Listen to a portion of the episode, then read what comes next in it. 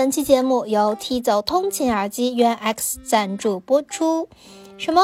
你还不知道新升级的 T 走原 X 耳机吗？小宇宙甚至专门为它做了 APP T 走 Club 呢。更舒适的降噪体验，更专业的均衡器调节，更适合通勤使用。有点子心动吗？听完本期，说不定你还会行动起来嘞！普通人在普通的一天如何点亮自己的生活呢？是什么东西在平凡的日子里面成为了你的精神支撑？今天我们这个收集的呢，叫做听众的一平米角落。幸福感有的时候是在于做一些无意义的小事，没有规划，但是我突如其来的一种空闲的感觉。中午十二点半到一点半，有一个小时的时间，阳光会洒满他的读书角。他可以安静愉悦的、尽情的畅游在精神世界里。耳机上面不是还有灯柱吗？嗯，就是模仿这种流水别墅的一个感觉。我就会发现，哇，这个设计师他脑子里面有很多东西，但是他都化繁为简，体现在了他的设计上面。基本上朋友们来我家都会觉得说，天哪，在这里生活太幸福了。尤其是一些已婚妇女们，她们就会觉得说：“哎呀，没有享受过这样的单身生活，很可惜。”我就可以看着窗外，然后听着收音机，在箱子上面写作业。这是我最小最小的时候的一个精神角落，是在那儿听到的周杰伦的《范特西》。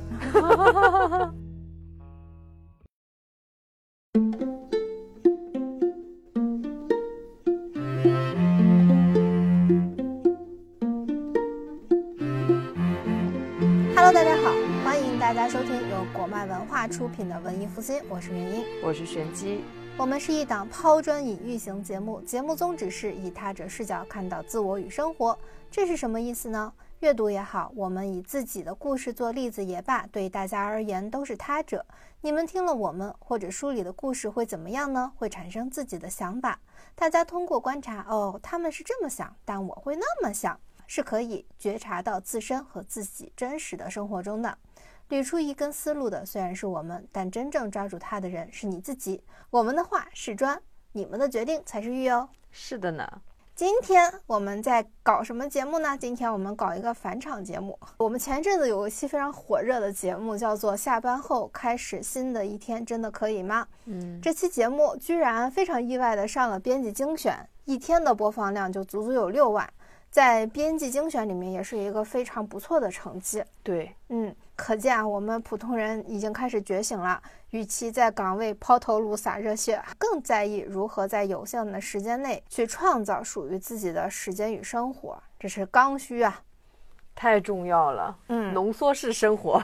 是的，是的。啊，我们上一期主要是讲了一些书里的内容，就是下班后开始新的一天这本书中的内容。但我们后面看评论啊，或或者是看收集了一些素材，也是对大家真实的生活中是如何运用下班时间比较感兴趣的。嗯，所以我们这一期节目呢，就相当于那一期节目的一个返场。我们也真的对别人的生活挺好奇的，对大家都怎么过自己的日子？对。普通人在普通的一天如何点亮自己的生活呢？是什么东西在平凡的日子里面成为了你的精神支撑？播客有没有让你在附近消失的现在，倾听到同龄，倾听到世界正在发生什么事，从而产生归属感呢？今天我们这个收集的呢，叫做听众的一平米角落。这个一平米可以说是物理空间上的一平米，也可以代指我们的这个。伸手范围常常就是在一平米之内嘛，嗯，让我们来听一听你我他在生活中是怎么找乐子的吧。当然了，我们还是先复盘一下上一期大家普遍的一些问题，非常非常普遍。对，第一个问题就是，那我单休怎么办？确实有点难，我觉得单休真的休不够，一周休三天还差不多。对我现在，因为周六呃入冬了以后，嗯，我发现双休不太够用了。对呀，因为我有一天在补觉，那我就其实就有一种只是单休的感觉。如果这一天就剩下的周日，我上午打扫了卫生，下午跟朋友约一个饭，那么我中间我就会有一点点动摇，我是玩手机还是看个电视剧还是看看书，嗯，就会有一种哎呀，明天怎么上班呢？瞬间就上班了。主要是北京啊，土大，你必须得有时间来打扫一下 房间。对的，对的。所以就我自己也会有一个双休的单休感，是吗？对我自己就有一个，呃，如果产生了这种双休的单休感呢，就会觉得说。只能做一些很基础的东西，嗯嗯，很基础的东西呢，也不是不能带来幸福感，但是总有一种你每一周的周末都这样过的话，冬天整体的幸福感会有一点下降的感觉。对，我觉得幸福感有的时候是在于做一些无意义的小事，没有规划，但是我突如其来的一种空闲的感觉。对，打比方说。刷到一个什么好吃的，然后起来穿上衣服就去吃了，你就会感觉这一天会很不一样。对啊，但是零下七度真的很考验腿啊。而且我发现冬天还有一个特别讨厌的地方，嗯，就我们平时还会有一个爱好是穿搭美美的，但是这个北京它自从到了零下七度以后，你就没有什么穿搭的欲望了。昨天是星期天。我特别认真的穿搭了一下，戴上美美的手套，穿上美美的外套，呃，很认真的穿搭了一下，回来给我冻得窜稀。其实北京的穿搭的意义是在于里面穿华服，外面黑色羽绒服，太可怕了！我就我真的就昨天没有穿秋裤，哎呀，冻的。对于单休这个状态啊，只能给的建议就是，要不就。算了，就想办法怎么睡好觉，或者是要不就换个工作吧。对对 对，非常朴实的建议。还有第二个问题就是，每天投入两个小时是很难的，通勤一个小时，到家七点半，晚上十一点睡觉。那哎，这个人作息很健康，很规律。对，不得不夸一夸。属于他自己的时间呢，只有七点半到十一点半，短短三个小时，其中还要洗漱、吃东西、陪家人。如果再投入两个小时干有意义的、有提升的事情，那就意味着没有任何垃圾时间可用。是啊，但你这三个小时已经干了好多事儿了呀。对，就是我发现大家可能会觉得，说我这三个小时要用来干一些。我们以为的那种特别有意义的时间，可是陪家人也很重要啊。对呀，洗漱、做个面膜啊，皮肤变好一点，这都是有用的事情呀。对，就不光是说我非得在那儿看书或者学个什么教程，它才是有意义的。嗯，对，有的人他特别喜欢看书，我问过一个人。对他来说，下班以后看书是一种纯纯的享受，因为他可以进入另外一个世界，可以进入另外一种生活，所以对他来说，呃，看书是一个没有负担的事情。但是如果对于有些人来说，我刚开始阅读，或者是我根本就没有阅读习惯，我自己的生活已经很需要投入时间了，那么他可能，呃。对于不一样的世界没有那么多的向往，所以说为什么很多人看书是要年龄大了才能看呢？嗯，因为他自己的生活已经没有什么新鲜的东西了，所以他在书里面找新鲜的世界是特别自然而然的事情。而且我觉得确实是需要垃圾时间的。对，下班后开始新的一天，这个新的一天有的时候有一部分用于垃圾时间也是挺重要的。就像我们有的时候也需要垃圾食品啊。对，我要跟你们讲一件特别有意思的事情，就是上周玄机在外面玩儿，嗯，休了一周的年假。按照我们正常人的逻辑的认为，就是一般来说，会觉得对方会认认真真的在玩儿，呃，或者说体验另外一种生活，对吧？结果我每天打开小红书，哼。他在线，小红书，我跟你说超有用，在出去旅行的时候，现在小红书就成了我出去旅行必备的攻略。嗯，就是上面就很多人他都会分享这个怎么玩啊，那个怎么玩啊，所以我全程都在刷刷小红书，我的流量全部都给了他。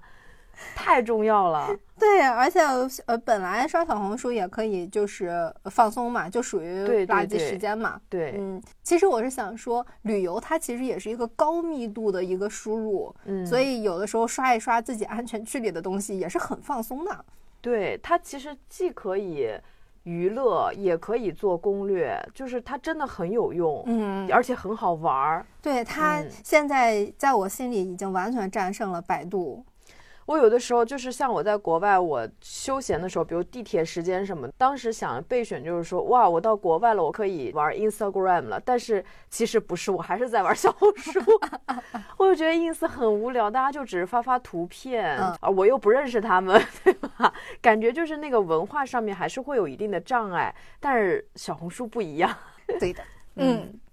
那还有一个常见的问题。九点上班，十一点下班，能睡够就不错了。对呀，确实。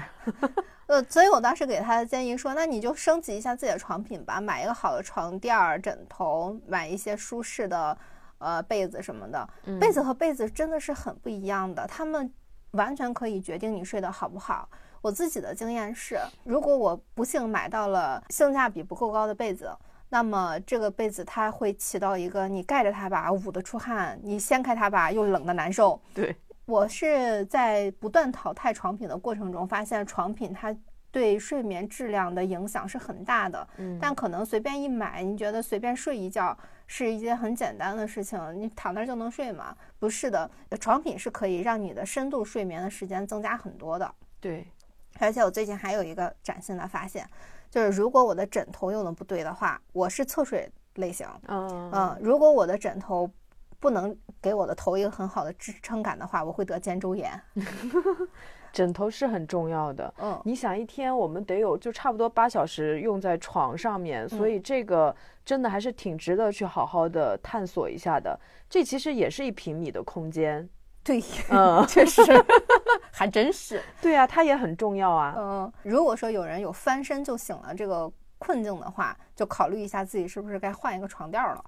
这个我还有一个很特殊的一个感受，就是酒店的不同的床品对睡觉区别影响很大。就是有的床，它那个你一翻身，它就吱嘎响，那个被子就等于说自己会把自己吵醒。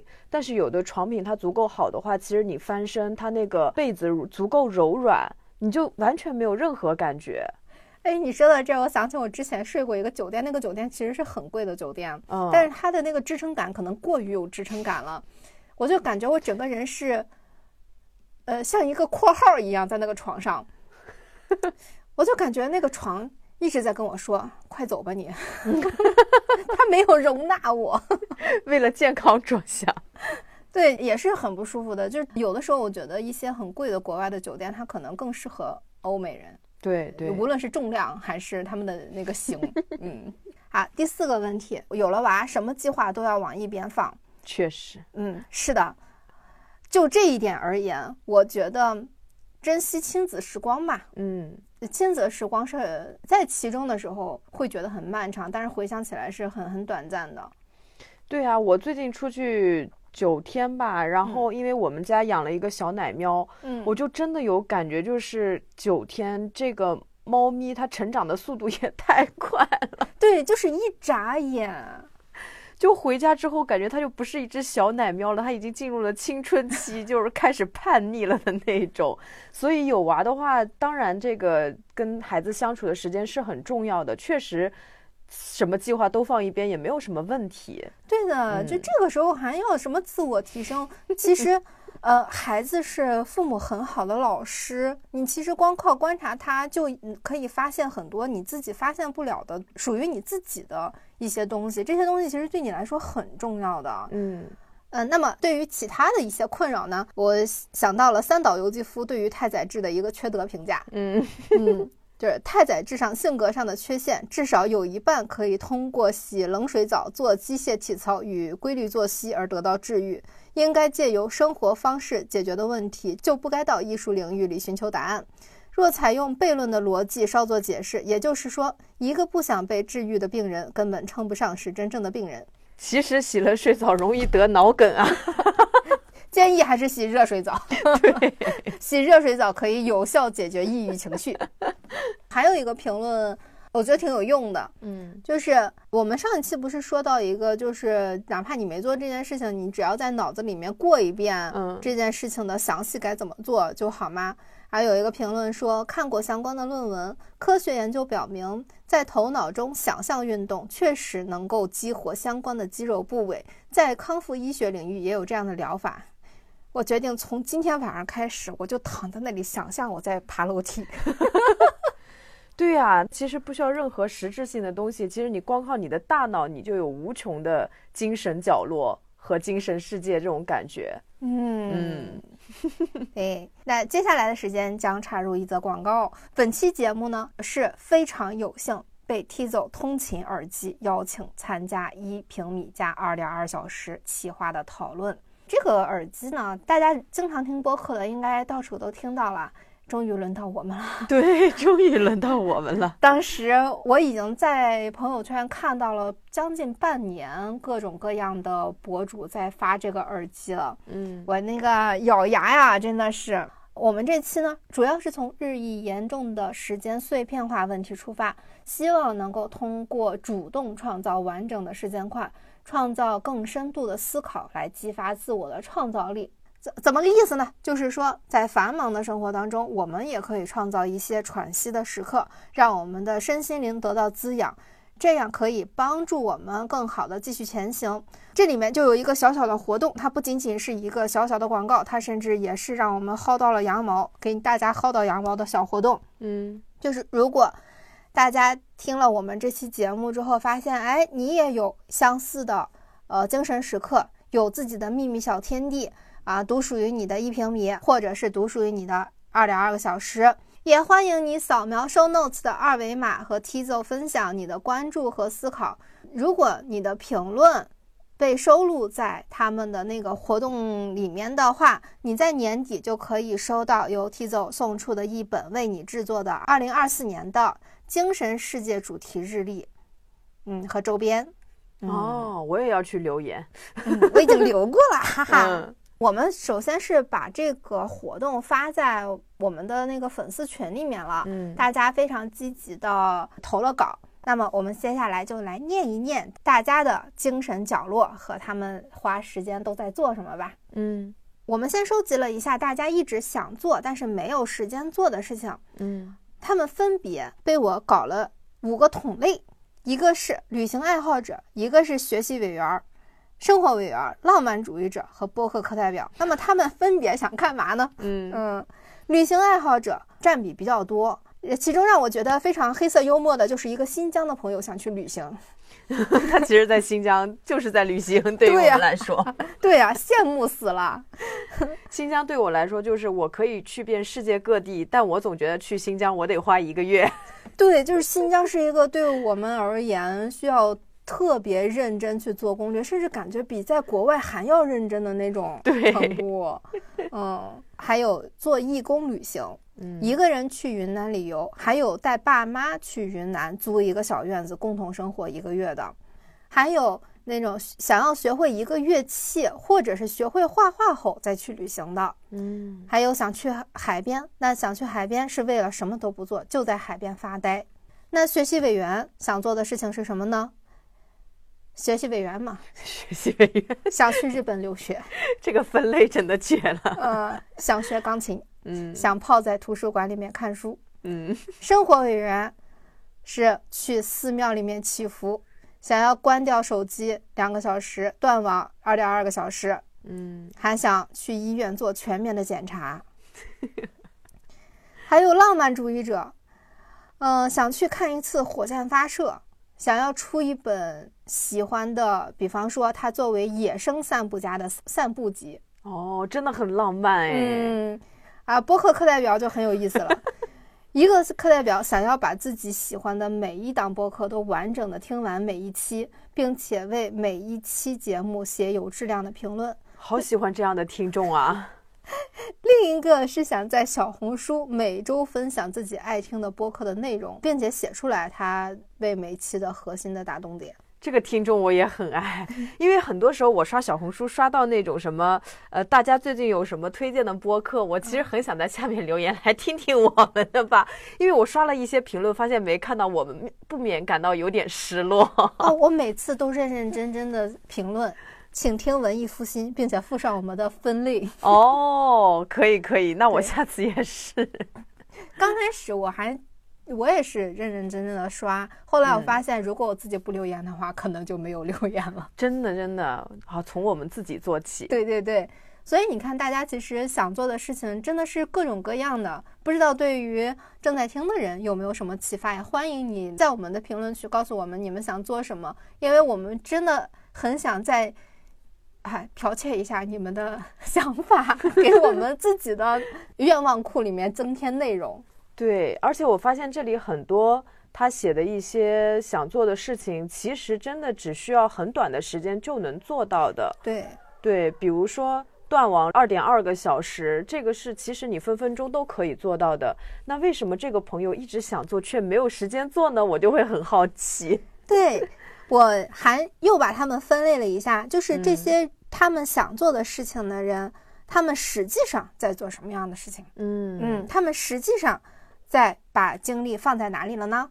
哎，我们展开讲讲。嗯，首先我们要讲旅行爱好者，想去云南旅游的那个朋友啊，一个人去云南的那个，他的一平米角落是一个手账书桌，他的宝藏之地就是一个专门做手账的一个角。那里面有什么呢？一个瑞幸咖啡的纸袋子里面装满了他书写手账的爱用好物，有一个布艺的简约手账本，每日的心情和生活的点滴共同构成了他思考与创作的一平米。在备考的过程中，每当他心中有一些焦虑不安，他都会翻翻他的百宝袋，看看精美的贴纸呀、素材呀什么的，也会浏览。之前写下的文字和好看的照片，心情就会莫名好起来，有一种奇妙的慰藉。这个手账文化，我是从来没有参与过，但是我一直觉得会写手账的人真的很厉害，就是他会上面就是做很多手工的东西啊，然后贴贴画画啊什么的，最后那一本看起来就特别特别精彩。对，而且。我觉得做完一本手账，基本上就是一个排版大师了。嗯，我之前刷 Instagram 的时候，会看各个国家的那些手账达人他们的那个各种各样的排版，我就照抄了一下。嗯，我发现连照抄其实都还挺费时间的。在我还是一个少女的时候，我会想说做一本精美的恋爱手账，然后当成礼物送给我的男友。做了三页就再也没做了，太累了。我连就是什么，比如说什么谈恋爱，把两个人的照片贴到本子上再写下来，想想就已经失去了动力。所以我就很佩服这些，就是手账达人。就因为他要花的时间很多，嗯，我也能理解这为什么可以成为一个精神角落，因为你投入了你的热情，很很多的时间在里面。对，而且绝对是会产生心流的。就在这个过程中，他又有创作又有记录。是和个人很好的一种互动。对我今年会回看一下我在年初的时候的日记，我发现日记对人真的会很有用处。嗯，我如果没有写年初的日记的话，我其实不太能发现我在一些细枝末节里面已经变得不一样了。嗯嗯，是，所以我买了一本新的日记，二零二四年的。尽管我的二零二三年的日记只写了前面两个月和后面两个月。但其实就是隔一段时间再去回看那个心情就是不一样的。对的，而且我发现特别神的一点是，尽管我中间空了八个月，但那八个月因为我不想写日记，逃避写日记，竟然也记得清清楚楚的。嗯，还挺微妙。可以，那我的朋友圈就是我的日记本。那新疆的那个朋友呢？嗯，他的一平米是他的工位。我当时还想，哎，这个人挺爱上班啊。然后他的工位是怎样的呢？他的工位是一点一点积攒的东西。他还专门为他们买了一个书架，每一个东西都有他的故事。比方说，夏天的鲜花晒成的干花，也有之前离职的同事留下的柴犬小摆件，有扭扭蛋扭到的玩具。虽然他很早就是一个大人了，但是扭扭蛋很好玩，真的很好玩。嗯，他还配了一个得意的表情。嗯。呃，也有他自己做的小笔记。他的小笔记不是像手账本那样，而是像夹袜子一样的亮 了起来。嗯，还有一个带日期和星期的笔筒，但是他从来没有按照当天时间给它调整过。哎，我发现日历就是这样啊，年初的时候一定要买日历，然后过了过着就会发现那个日历已经很久没有翻了。对，说明很忙。嗯。他的笔筒里面有大学时候买的灵美，有领导给的铅笔，还有闺蜜送的彩色百乐笔。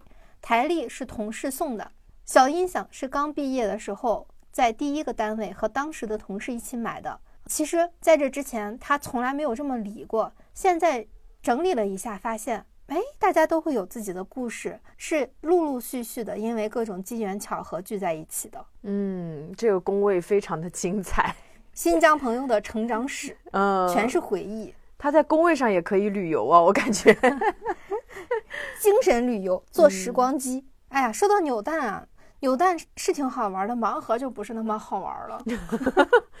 盲盒可能那个期待值有点高，加上它那个盲盒价格应该是比扭蛋要高吧，贵好多呢。对对，嗯，我已经一年没有去泡泡玛特买痛苦了。上次嗯狠狠的买了一个痛苦，就是米奇的一百周年，嗯，我竟然买到了四个一模一样的，四个呀。是不是另一层面讲也是有点运气在身上呢？四个一模一样不想要的。那么想学画画或者学一个乐器再去旅游的朋友，他的一一平米角落是什么呢？我当时觉得他这个想法挺浪漫的。嗯，你想学到了一个乐器，你其实是可以在那里即兴发挥的，或者画画，你可以。临就是那叫什么来着？临摹啊，素描啊，对对对，速写生，嗯嗯，都是一种回忆的复合回忆。所以他其实是一个非常高敏感的人。他的一平米是一个百宝盒。那我们来探究一下一个人的百宝盒。我就喜欢这种八卦环节，看看他的小秘密都有什么。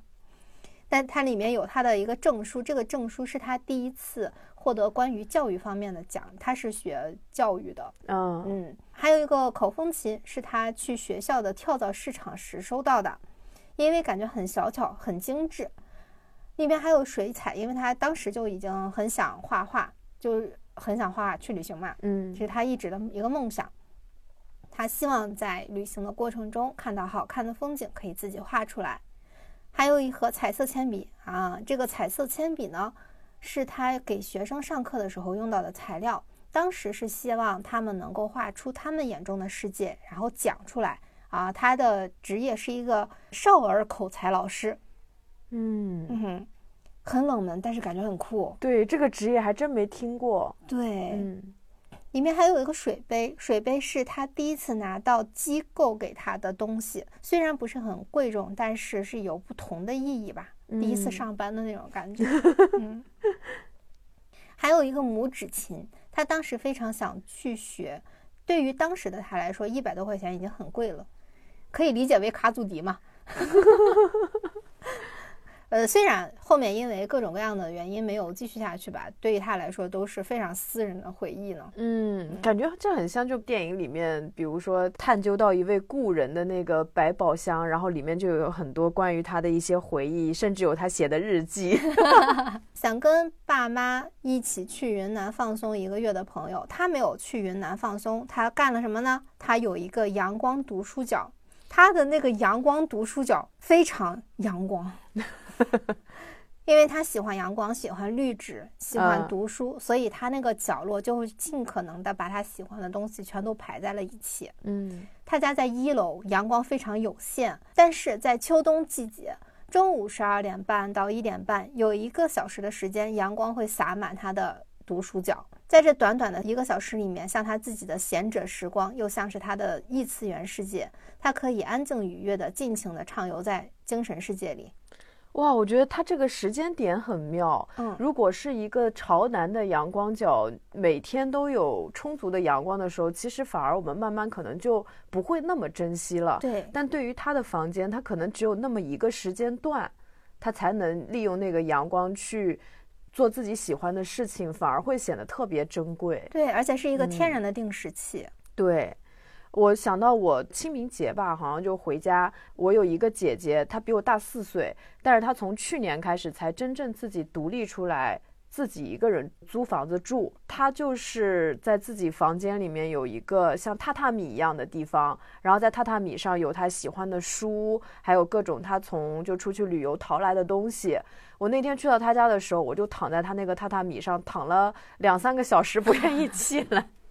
但是因为我是晚上去的，我想要是白天那阳光一洒，确实，因为他现在他说他自己很少出门，在家里就是感觉出不去，嗯，就是宅着太快乐了，对他而言。对我完全理解这个，因为我也是一个喜欢把自己家做弄得非常非常舒服的，就觉得能不出门就不出，真的太能理解了。嗯。那么，想要去做义工旅行的朋友，他的一平米角落非常公开，是教室的桌子。嗯，这个非常喜欢上学啊啊，很有情怀的、很有格局的一个朋友。对他来说，一本书、一支笔、一杯水，构成了他整个充实的上午。你下午怎么不学习？他在这里，饿了可以吃点零食，困了可以睡一小会儿。也可以跟同伴聊一聊天，讲讲自己各自有趣的事情，真的很喜欢待在这里。他还有一定的互动，嗯，有一个交互感。哇，他的一平米里面有人哎，融进了一个同伴。哎，所以我们可以看到啊，旅行爱好者他们其实有一个共同的特点，就是他们真实的生活是很稳的，就是他们真实的一平米是一个很固定的东西。嗯，还真是，工位呀，书桌呀，嗯，基本上就是这两种。那最后一个想去海边发呆的朋友呢，他也是工位，嗯，他的工位上面全是海洋蓝的史迪奇。我看到他那张照片的时候非常惊讶，我从来没有见过谁的工位上有那么多的史迪仔。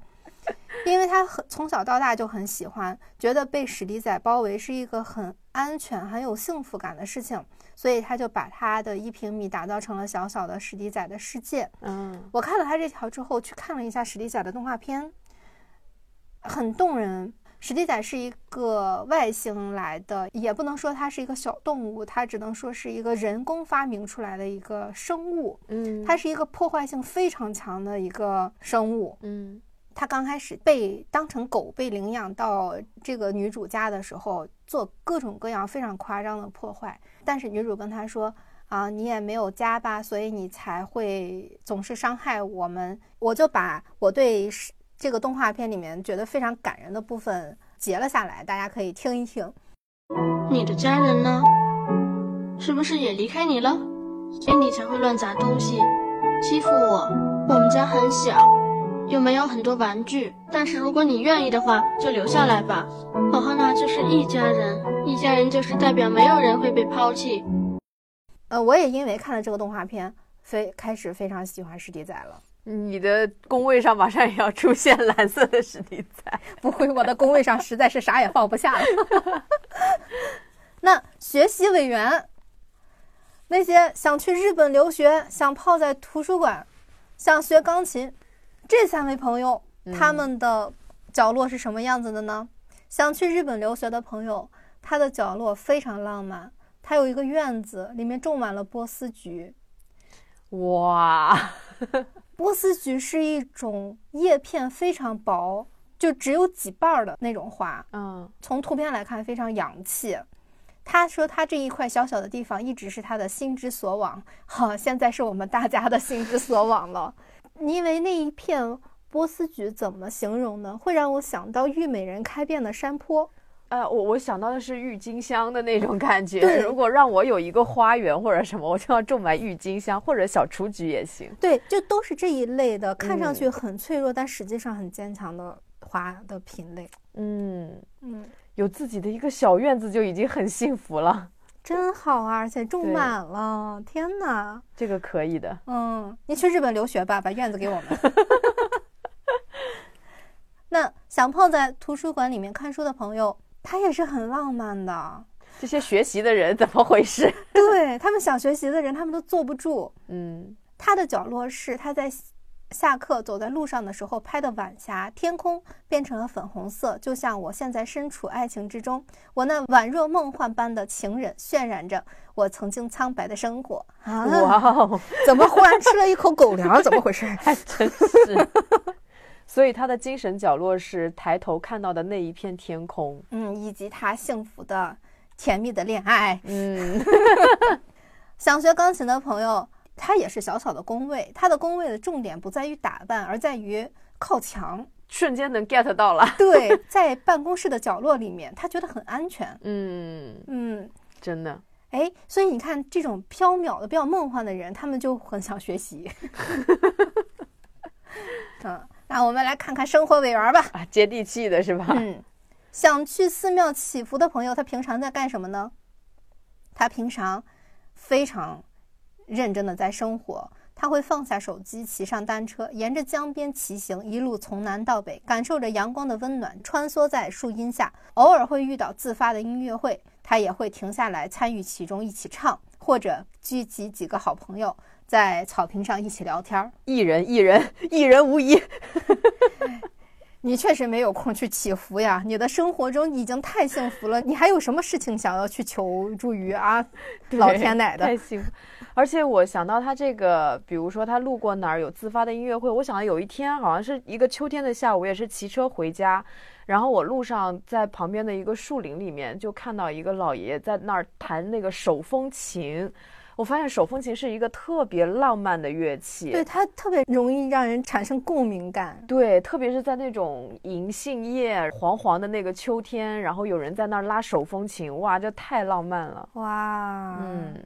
想要关掉手机二点二小时的朋友呢？他的生活，哎呀，他会在家里光线最好的地方啊，平时办公看书的地方，点上香薰蜡烛，泡上一杯红茶，放点音乐，在有限的城市空间里面拥有自己的一点空间，独享他的 moment。啊，当你觉得这个是画面非常中产的时候，他又摆上了二次元人专用的日历和娃娃。其实窥视大家的这个精神角落，就会觉得很有意思，就会发现人是很复杂的多面体。那不只是有一面，他可能有很多奇奇怪怪的小爱好，都会在他的那个角落里面出现。对啊，太有意思了，太有意思了！见到大家的生活，虽然我不知道大家长什么样子，但真的有一种跟大家一起各种各样旅行了的感觉。对，嗯。可能也在你们家里面坐了很长时间，想去医院做全面检查的朋友，他的角落是完完全全属于他的小书桌。这个东西对他来说很重要，因为他本来是住在家里面的，他的家是那种很老的没有客厅的房子。在他未成年之前，因为他的房间装修过，而且离门口很近，所以经常会被当做会客室。所以。他可能因为这个，就渐渐养成了在家锁门那样隔离出独处空间的习惯。嗯，这个书桌呢，是他在疫情期间郑重决定要拼凑起来的，属于他的精神角落。里面的东西也是一点点添置的，完全按照他的个人喜好。一层桌面有足够的空间让我放开手写字画画，二层放我最喜欢的香薰咖啡贴纸，都在我触手可及的位置。其实还有第三层。第三层放了一些盲盒，还有其他一些我不太会碰到的东西。我的最爱就是周末在家，外面阴或者晴都无所谓。他会打开音乐软件，戴上耳机，泡一杯咖啡或者其他的什么热饮，摊开书，就这么看上一个小时，是他很小很平淡的宝藏之地。哦，有完完全全的不被打扰的一个空间。嗯嗯，而且就算是有人来会客，当成会客室，别人也不会来侵占他这一平米。是，哎，你这桌上啥呀？我坐会儿。央我康康。嗯，所以我有的时候有一段时间很喜欢看那种改造宿舍床位的那种，我就会觉得，哎，现在这些学生他们真的。很注重生活。一般我们宿舍不是下面是桌子，上面是床吗？他们桌子上面也会收拾的特别精心，然后包括床，他们会拉那个拉帘儿啊，然后里面就是现在有各种小物品的，在墙上装一些东西，就感觉就跟个小房子一样。对，所以他们都会说，学姐留下的钩子一定有它的用处。我现在就很想穿梭回去去装扮我的宿舍，因为我以前感觉我的床位就是很随意，就真的只是一个睡觉的地方。对，我的床位旁边就用塑料袋装满了零食。我只记得，因为衣柜太小，我的椅背上全挂满了衣服，如果不是人坐上去，它动不动就会掉下来。你的衣柜倒了。那么浪漫主义者，他们是会干嘛呢？他们的浪漫平时也是挺浪漫的吧？比方说想看火箭发射的，他的浪漫的角落很大很大，是整个植物园哦。嗯，他最喜欢的是杭州植物园南门的桂花林区和北门的松林区。心情不好的时候，就拿着椅子或者野餐垫去植物园坐坐，吃自己带的零食水果，看看书，看看小朋友啊，拍婚纱的情侣啊，冥想的人，报数的人，有鸟鸣声，真的很治愈。傍晚的光尤其美。嗯，在公园里面找到属于自己的一平米。嗯。他真的很适合去看火箭发射。想象一个人一边吃着水果切盘儿，一边啃着三明治，一边看火箭发射，还挺爽。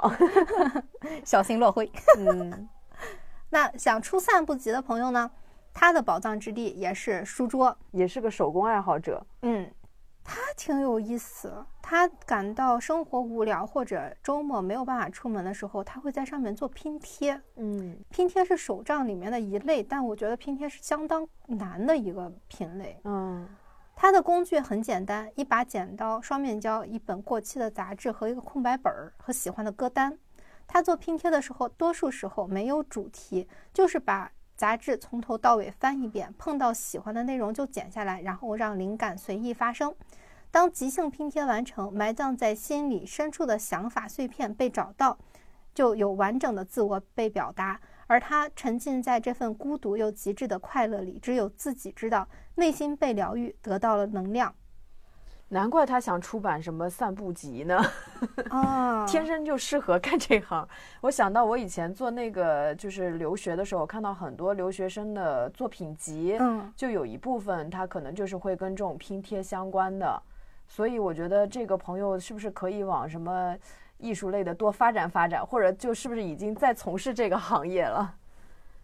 我真的有学到哎，因为我他这个很打动我的地方就在于拿很简单的东西，可以把自己内心深处的即时想法发出来。嗯啊，而且它跟画画不一样的是，画画你可能得完完全全的自己重新再去画，它这个是杂志上它其实是有内容的。你需要把一些东西做不同的连接，这个感觉体验很不一样。嗯，紧接着我就想起来，我们去年是不是买了一本书，就是即兴画画来观察自己的内心？啊，真是到现在都没有打开。主播也不过如此。嗯，最后一个呃小组播客课代表，那么喜欢耕耘小红书的呢？他的角落是北京柳荫公园的三望湖咖啡馆。在那里可以看鸭子，可以赏荷花，可以忘我的看书学习。就是十一月以后有点冷，就不适合在户外再坐着了。嗯，想写好每一条评论的呢？他心里的一平米就是小宇宙 APP。谁说西宁的一平米必须是现实空间呢？也没这个规定吧，哈哈。他是最初通过二零四零书店和播客结缘的，后来咱们改名字叫文艺复兴了，现在又跟改成文艺复兴了。当然，他猛猛的夸了我们一顿，我们就要不算了吧，就不说了啊。嗯，对他来说，特别感谢文艺复兴为他打开了播客的大门，认识了丰富有趣的小宇宙 APP。他在小宇宙 APP 里面。认识了专门分享经典书籍的播客《蜜幻吃书》，获得了很多听书的乐趣和什么高赞赠书什么的，还认识了超级爱笑、超级治愈的播客《火象三傻妙妙屋》，成为了他最治愈他的一档播客。嗯，怎么回事？说到蜜幻吃书那儿，我就开始嗯了。还认识了专门采访特别会赚钱的女孩的播客《搞钱女孩》，见识了敢想敢干、执行力超强的大女主们，还有很多有才有趣、有知识的播客，就不一一举例了。你再举例下去，我这个嘴就不太好使了。嗯，总之，他的心灵一平米就是小宇宙 APP。是我们一开始听播客，对我来说，当时吸引我的就是写星聊天会啊，呃，让我觉得。度过了很多孤独的时刻，这个孤独的时刻并不是说我真的物理上的特别的孤独，而是说你有时候就想去跟一群朋友聊天，但是其实组个局非常的困难，而且你在局里面你还要自己讲话，有时候就想闭嘴听听别人说的。对对，而且我觉得小宇宙这个名字和我们这个耳机其实也挺契合的理念，就小宇宙其实也是说为你打造一个。听觉上面、精神上面的一个小宇宙，它也许不占物理的各个空间，但是它在你的精神上是有一个角落的。对，而且以前还有一个说法嘛，说是耳机里面听到的东西是非常突破边界感的。所以，如果你这个节目做的不够精良，或者是让人产生不适感的话，你其实是相当于侵占了别人的精神的某一个什么。所以我特别特别理解的就是，有的人他对播客是非常苛刻的。比方说，有的人他是不太喜欢很吵的，他会觉得非常非常吵。那是一群人在你耳边穿上蹿下跳，确实是很很吵的。但是我跟玄机的取向就完全不一样，我是会倾向于听一些很安静的播客，但是玄机一开始的时候会喜欢听一些，就是他反而会喜欢这种吵吵的、热热闹闹的播客。现在我们因为听的时间也很久了嘛。我是没有什么固定的方向了，我是什么都会听一听。以前我可能连财经类的也不会听，但现在有时候看到一些哎感兴趣的互联网话题，我都会去听一听了。嗯，哎呀，讲到这里，忽然想起来，这是一期有金主爸爸的播客。嗯，我们介绍一下这个耳机。嗯嗯，还挺有意思的。有意思的就在于这个耳机，它有一个特点，是它专门为听播客而生的。对对，这个是什么概念呢？就是它是可以人声增强的。就比方说，我用我自己的那个苹果耳机的时候，我听音乐是觉得哎挺舒适的。但是我有时候听播客，我会有一点点听不清楚，或者说是因为我们也不能保证每一档播客它的音质都是好的。对，就尤其是我在回听，我们有一期播客是请了老赵来的，老赵在。那个连线的声音啊，我的天，简直就像他是一个天外来客。但是用 Tizo 的耳机的时候，这个困扰会少很多，尤其是听他那个天外来客那边的时候。嗯嗯，对我也是，因为我听播客一般都会。比较认真，嗯，就是很怕错过一些信息，导致我听不明白他这一段表达什么意思。就不是说有的人就我放着播客我就听个响儿，有人在那儿说话就行。对对对，我不行，我必须得知道他在说什么。所以有的时候，比如说我现在用的是那种骨传导式的耳机嘛，就好多时候外面一吵吧，这一段我就听不见了，我就必须得倒回去听，就很反复。但是我用 Tizo。听的时候，我发现他那个人声增强对我还是很有用的，就我能很清楚的知道他这一段要说什么，而且它有两个功能，就是它也可以降噪，但也可以有那个通透模式。对，降噪的时候你就是就可能外面的很多噪音都会隔绝，但通透模式比较适合，比如说你在大马路上走啊，外面你需要。注意一下外面有什么情况，保证自身的安全。但是你也能听到耳朵里在讲什么。对，这个很重要，因为通常来说，通透模式就不太能听清耳朵里面的人在讲什么了。对对对，我那个骨传导就是通透模式，就是完全通透到了外面，我的耳朵骨啥都听不见，相当的通透。对。而且我听这个耳机，我感觉它给我一种就是声音会普遍比降噪耳机的声音要脆，确实好像提取出来了这个人声，所以它这个人声增强的这个功能，作为它这款耳机最主要的一个特点的话，其实还是就是很能被用户 get 到的。嗯，关键是我是没有想到五百块钱居然可以降噪，对不起。而且我觉得。除了降噪只要五百块钱这件事情之外，我会觉得挺让我刮目相看的是它的设计。啊，是是是，嗯，它的总体设计又环保又有设计感，无论是那个包装还是耳机本身，都让人觉得说天哪，这个卖我一千块钱，我也是觉得 OK 的那种。你看这个人的钱就这么好赚，对。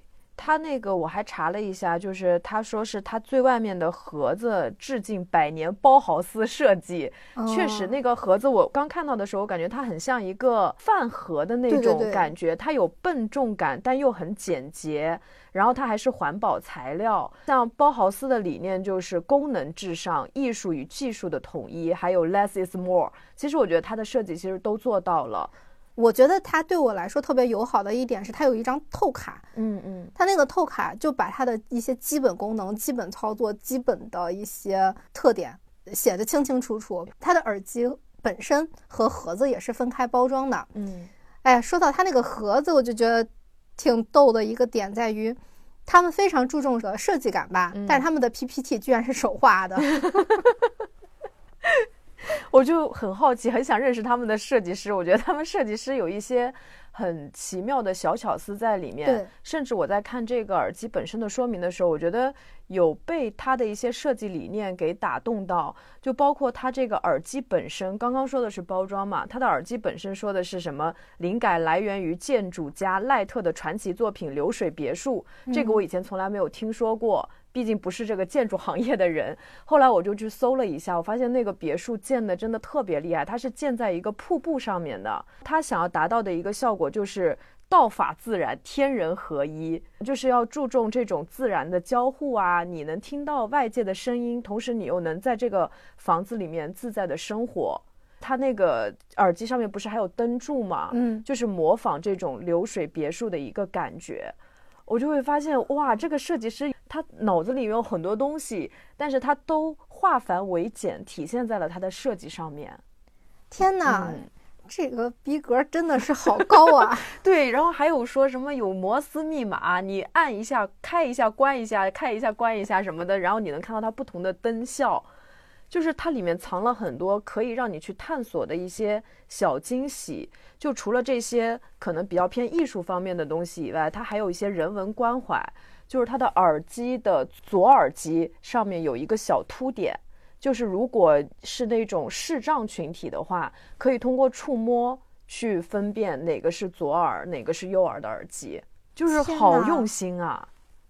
对 我刚开始的时候只关注到了它有很多浪漫的细节，嗯，就它那个外观光看就会觉得很高级，就是想不到它才卖五百多块钱。对，刚开始的时候我也问过他们，你们这个定价是不是有点不太匹配？他就说是因为他们自己的厂等于说只做水的搬运工。哦，是是是，成本没有那么高。对对对。加上我是一个入耳式耳机的抗拒者，嗯，之所以会买骨传导的，就是因为我以前很讨厌入耳式的那种耳机，就是它会弄得我的耳朵很痛，嗯，然后特别是长时间佩戴的话，我会觉得感觉好像听力都会有所减损的那种。但是我今天就是去戴这个耳机的时候，我发现。它很能很轻易的塞到我的耳朵眼里面，而且它不是有六副不同大小的这个液态硅胶耳帽吗？就是每个人都可以找到适合他自己的那个形态，我就会觉得他们真的很用心，就有照顾到我这样的人的感受。它是半入耳式对吧？对，它是就浅入耳式的，有专利设计的，但是这个专利设计它不漏音，而且也不会压耳。哇，这个真的很。神奇，他们在做设计的时候，连壳子打开的那个角度都是规划过的，就是都在他们的 PPT 里面展示的很清楚。就比方说，他们要做多少度的打开，然后这个凹槽它有多长，然后多深，它是刚刚好的一个手感，所以它的手感真的非常非常好，拿在手里面，就是它这个细节已经做到让我觉得。他们真的太厉害了，就是他们连那个耳机壳就底下会防摩擦，就是你可以把耳机壳立到桌子上，它不会倒，这样就方便你去充电。啊，就是我就会觉得他们想的也太细了吧，就真的有震惊到我。哇，这个我没有注意啊，哇，好，我感觉如果说这个产品的设计师在苹果公司的话。它成为了一个苹果的耳机的更新换代的产品的话，那这个怎么都得直奔三千块钱去了的感觉。真的，真的，嗯，就是一些很小的细节，可是你真的有被这些细节给照顾到。对，非常多的细节啊。对，说起来，刚开始的时候，我看到就是他们的这个单价，我在想啊，你们找那么多播客做商务，我都觉得说天啊，这个是一点钱也不想赚的意思吗？图什么？后来我才知道，呃，他们的主理人就是一个播客的爱好者，嗯，他就听很多很多播客，所以我就有的时候觉得说，哎，你看播客的听众这个品味就是哎，相当的，相当的有长远的那个眼光。对，也有可能未来播客怎么着都火不起来，他的耳机火了，然后他把我们的播客这个行业给带火了。哎，有可能，因为一想到，你想他是一个听众，他是为了听播客专门设计了一个耳机，而且这个耳机又有那么那么多的细节点，我就会产生一种对于播客听众的崇拜感。真的，我觉得其实是愿意花那么长的时间去听。善于倾听的人，他一定是有很特殊的一些品质和内在在他的身上的。对，所以我那天看了一个行业的大佬说，对于播客这个行业，你再满怀希望，这个市场的成熟需要的时间也会很长。没有耐心继续等待和耕耘的，就是尽早退场吧。它真的是一个很慢很慢的东西。这个耳机本身，我也觉得一定是长期主义的人才能设计出来的。嗯，它不是那种说我短平快，然后就让用户能瞬间喜欢上，然后能瞬间使用。我觉得它里面其实有很多长期的坚持，才会做出这样好的一个产品。嗯，一个耳机它都可以挖掘出那么那么多的点，就会像一本写的很好的书。嗯，你看了这些。还会有各种各样的惊喜，而不会说我我这就是个耳机没了，然后你听一个非常诡异的品牌故事，就可能很多事情它真的实现了，摆在你手中，你发现慢慢去挖掘它的时候，你真的能感到那种用心。对，嗯。那我们节目的最后也来讲一讲自己的精神角落是什么吧。嗯嗯，我的精神角落就是我的整个家。我很喜欢每个周末起来打扫卫生，把全家打扫一遍。我通常都是会一边打扫卫生一边听播客，嗯，然后我也是那种看阳光开始。我家的阳光是每天八点钟左右，冬天的时候洒到。阳光不要钱。对对对，是属于下午两三点在家里面坐不住的那种温度，就是它从一整天开始就是洒在你的基本上大半个房间里面的时候，我就刚刚好卫生打扫完。对我来说，可以闻到那种清洁剂的香气，嗯，到处干干净净、整整齐齐的感觉非常非常好。我有的时候打扫完就会有一种，哎呀，我都不舍得往那儿坐的感觉，我都会觉得说，这个干净的房间是我过好下午的一个动力，嗯，而且我会为我的房间里面做很多添砖加瓦的事情，比方说。我的海报墙是叠了很多很多的海报，但这些海报也对我来说也都是有故事的。比方说，我们去书展的时候买的，参加一些电影节电影的海报。你有的时候那个电影啊，未必是多么好看的电影，但可能对我来说，就是我跟某个人一起看电影的美好的回忆。嗯，呃，或者是一些奇奇怪怪的贴纸啊，包括我们去各种各样的城市买的画，就把它们全都叠在一起。我还会买一些家电，我家里面真的是充满了各种各样的家电，智能生活方式。对对对，嗯，对我来说，家电是提升生活幸福感的很重要的一个东西。嗯嗯，所以打造一个呃幸福的家，对我来说很重要的吧。所以基本上朋友们来我家都会觉得说，天哪，在这里生活太幸福了。尤其是一些已婚妇女们，她们就会觉得说：“ 哎呀，没有享受过这样的单身生活，很可惜。”我的精神角落其实是流动的，就是它好像并不属于某一块儿。因为对于我而言，就是让我有一个舒服的姿势待着，然后能让我听点儿或者看点儿什么东西，它就是我的精神角落。所以它其实也很小，但是属于是那种走到哪儿我都可以随时遁入自己精神角落的状态。我就想到我小的时候上学的时候，就是我们家用两个箱子，就是装衣服的那种很古早的那种箱子，叠成了我的书桌。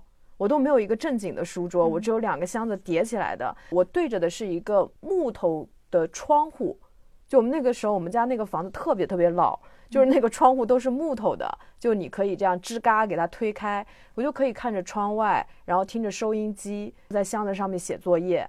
这是我最小最小的时候的一个精神角落，是在那儿听到的周杰伦的《范特西》就觉得哎，现在回想起来还是会觉得很怀念那个时光。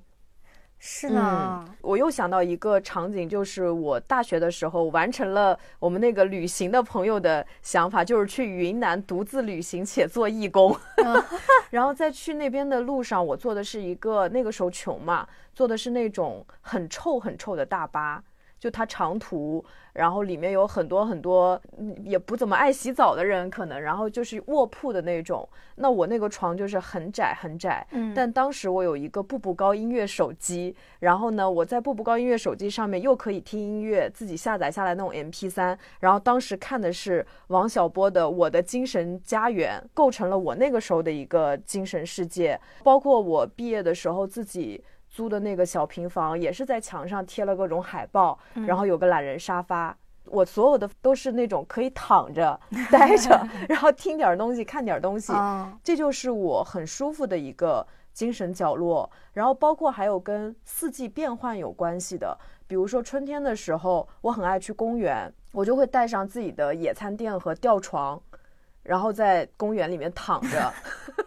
有糖的了，然后夏天的时候，我想起来就是暑假的时候，就是我爷爷他们家有那种躺椅，南方有很多那种藤编的那种躺椅，超舒服，特别舒服。就在躺椅上面，就是看那种世界名著。嗯，对。然后秋天的时候，比如说在公园的椅子上面去看落叶，看太阳。然后冬天的时候呢，在我们家的这个飘窗上面晒太阳晒被。就是它四季也有四季不同的精神角落，包括比如说我以前很爱扫街，就是去边边走边拍照。我觉得那个时候是一个移动的精神角落，手里一个理光的相机，走到哪儿，其实我都构成了我自己的一个精神世界。然后还有一张瑜伽垫，它也是一个精神角落。所以我会发现，哎，这个太适合我了。对于爱人来说，随时都可以遁入到自己制造的那个小空间里面去。嗯，然后可以跟精神世界在互动，跟人文世界在互动，可能旁边不需要一个实实在在的人出现，光自己就可以构成一个世界的那种感觉。嗯，真好啊，一个人，但是拥有了全世界的那种感觉。对，就是随时移动的 精神角落。嗯，而且其实，在这样的时候，就不会意识到说我花了多长时间干什么。对对对，好，那节目听到这里呢，不知道大家有没有什么想法？欢迎大家跟我们留言沟通。嗯，了解大家的生活真的很有意思。对于不知道下班干什么，或者想要自己做点什么事儿的人呢，也希望你听完这期之后有所启发。希望大家能在评论区里面写下你的一瓶你的角落和属于你的二点二个小时。也欢迎你扫描 show notes 的二维码和 T 奏分享你的关注和思考。记得啊，如果你的评论被 T 奏收录的话，就能收到由 T 奏送出的为你制作的2024年的专属日历和周边哦。而且，而且，好好拍照啊，因为有可能如果被收录的话，还会落地在他们线下的展览里呢。你可以去展览里跟自己的精神世界拍照合影。赶紧投稿！我现在要好好找一找照片。对的，希望大家群星般散落在世界各地，但因为有着共同的生活追求，因而获得同伴的力量。本期节目就到这里，谢谢大家收听，谢谢大家，再见，拜拜。